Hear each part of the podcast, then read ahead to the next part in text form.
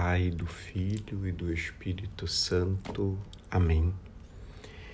Pai, que nos chamas a crer em Ti sem restrições e a entregar-te nosso coração e nossa vida, ajuda-nos, te pedimos, a viver tão profundamente o encontro com Teu Filho Jesus que nosso sofrimento e nossa morte completem o que falta à Sua paixão e em toda a nossa vida resplandeça a alegria e a paz da Sua ressurreição. Faze que, como Ele, também nós acolhamos e vivamos nossa existência como permanente dom Teu e respondamos com amor ao amor, gastando-nos no serviço aos outros e caminhando como peregrinos da esperança para a pátria entrevista na tua promessa, mas ainda não possuída em nossa vida. Teu Espírito aumente em nós o empenho pela fidelidade e o desejo do coração e nos dê a liberdade de quem obedece somente ao teu coração de Pai. Amém. Aleluia. A fé que eu rezo a nossa fé não é apenas crida, celebrada e vivida, mas também rezada.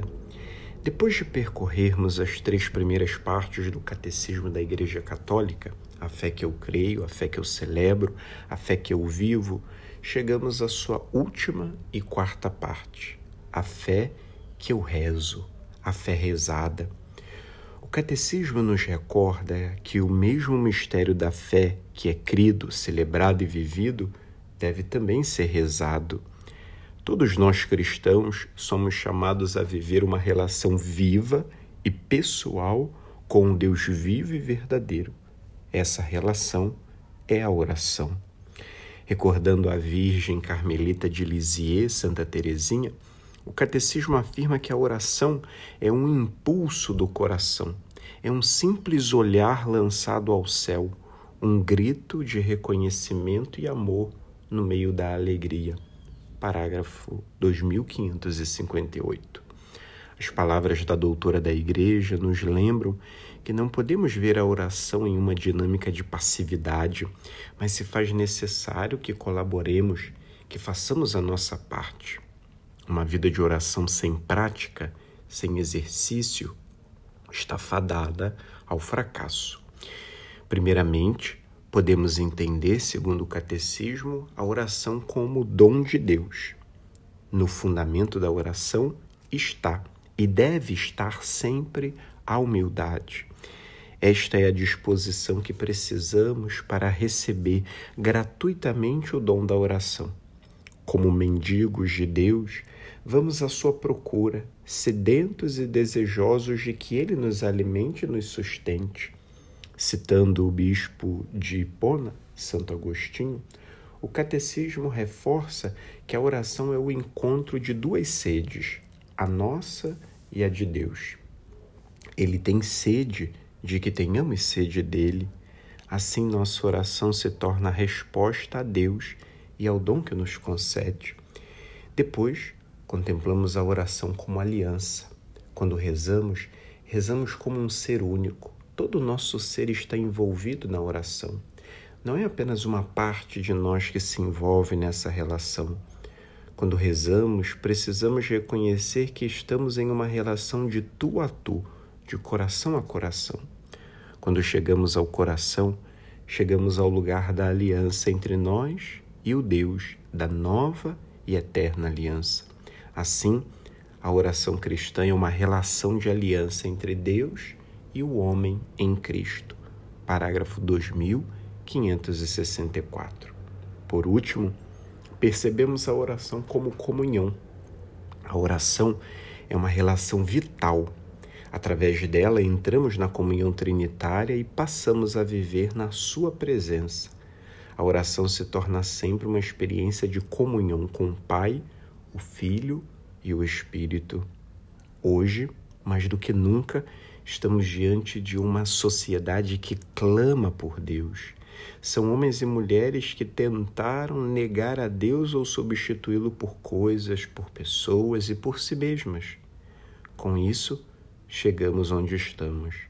No fundo, o que vemos diante de nossos olhos atônitos é um homem e uma mulher que clamam direta ou indiretamente por Deus. Estamos e estaremos sempre à sua procura. Deus nos chama até Ele. À medida que Deus se revela e revela o homem a si mesmo, a oração aparece como um recíproco apelo, um drama de aliança. Parágrafo 2567.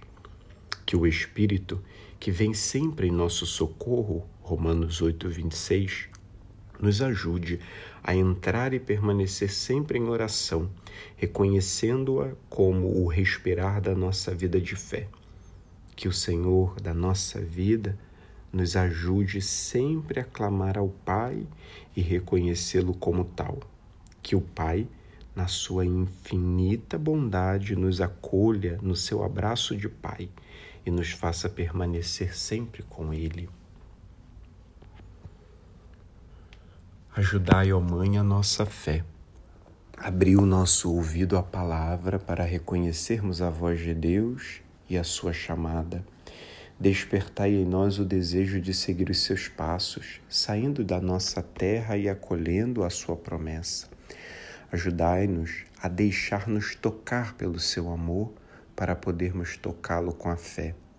Ajudai-nos a confiar-nos plenamente a Ele, a crer no seu amor, sobretudo nos momentos de tribulação e cruz, quando a nossa fé é chamada a amadurecer. Semeai na nossa fé a alegria do ressuscitado.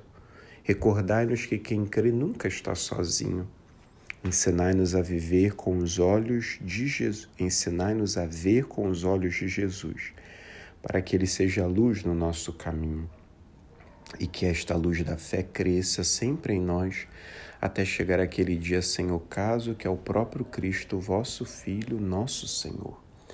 Glória ao Pai, ao Filho e ao Espírito Santo, como era no princípio, agora e sempre. Amém.